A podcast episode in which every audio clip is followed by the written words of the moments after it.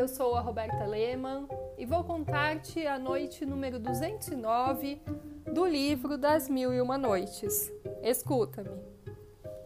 Ao que acabava de contar ao joalheiro, acrescentou a confidente que seria melhor que ele fosse procurar imediatamente o príncipe da Pérsia para avisá-lo, a fim de que ele se preparasse para tudo. Depois retirou-se subitamente sem aguardar resposta. Que teria podido responder o joalheiro no estado em que se encontrava? Limitou-se a ficar imóvel, atônito. Percebeu, contudo, que havia pressa. Reagiu e correu à casa do príncipe da Pérsia. Aproximando-se-lhe com um ar que já denotava má notícia, disse-lhe: Príncipe, Armai-vos de paciência, constância e coragem, e preparai-vos ao choque mais terrível que enfrentastes da vossa vida. Dizei-me em duas palavras o que há, respondeu o príncipe. Estou pronto para morrer se for preciso, concluiu. O joalheiro lhe contou o que acabava de saber pela confidente. Vedes que a vossa morte é certa Levantai-vos e foge sem perda de tempo. Não deveis vos expor à cólera do califa, e muito menos a confessar com horríveis tormentos. Pouco faltou para que o príncipe morresse naquele momento.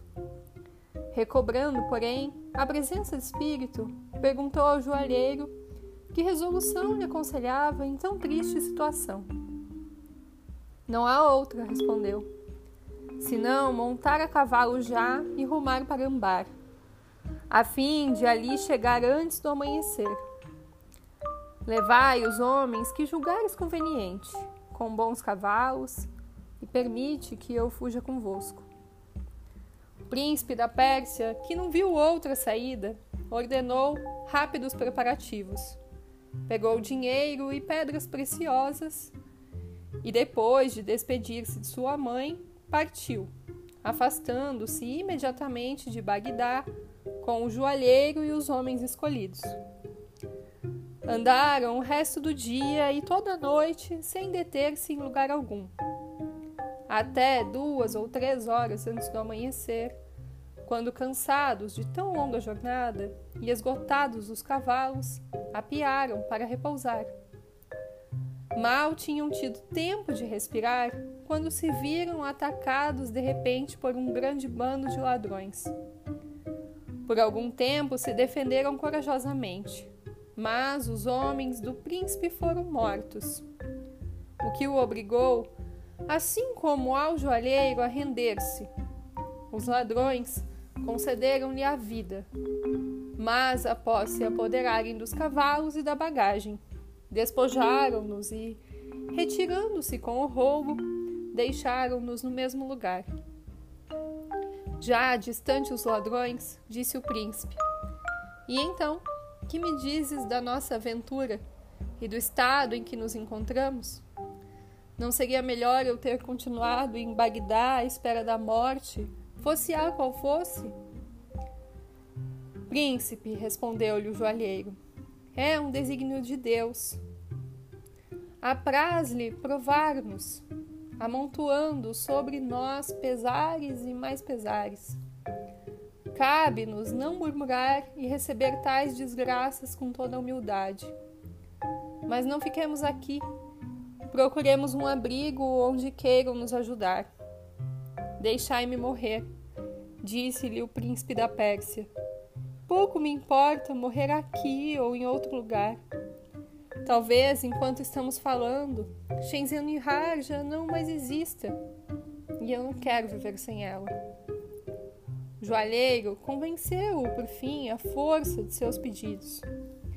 Caminharam um certo tempo e encontraram uma mesquita aberta, onde entraram, passando nela o resto da noite. Ao despontar o dia, chegou à mesquita um homem que orou. Após a prece, voltando-se, viu o príncipe da Pérsia e o joalheiro sentados num canto. Saudando-os educadamente, disse-lhes: Ao que me parece, sois estrangeiros. O joalheiro tomou a palavra. Não vos enganais. Fomos roubados essa noite, quando vínhamos de Bagdá, como podes verificar pelo estado em que nos encontramos.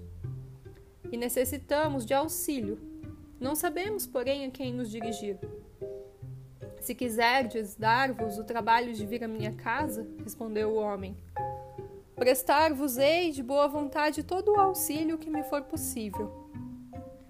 Diante de tão gentil oferecimento, o joalheiro, voltando-se para o príncipe da Pérsia, disse-lhe ao ouvido: Esse homem, príncipe, como vedes, não nos conhece, ao passo que, se continuarmos aqui, é provável que outro venha e nos reconheça.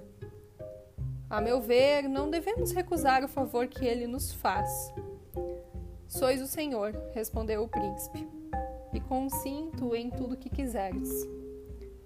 O homem, notando que o joalheiro e o príncipe da Pérsia conversavam, julgou que eles tivessem dificuldades em aceitar a oferta. Perguntou-lhes o que tinham resolvido. Estamos prontos a seguir-vos, respondeu o joalheiro. Mas o que nos aborrece é estarmos nus e nos envergonharmos de assim aparecer em público. Por sorte, tinha um homem o que lhes dar para que se cobrisse.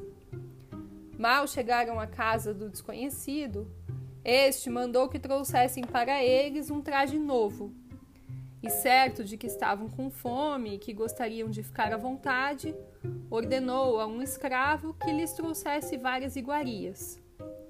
Mas eles pouco comeram, sobretudo o príncipe da Pérsia, tão triste e abatido que o joalheiro temia pela sua vida.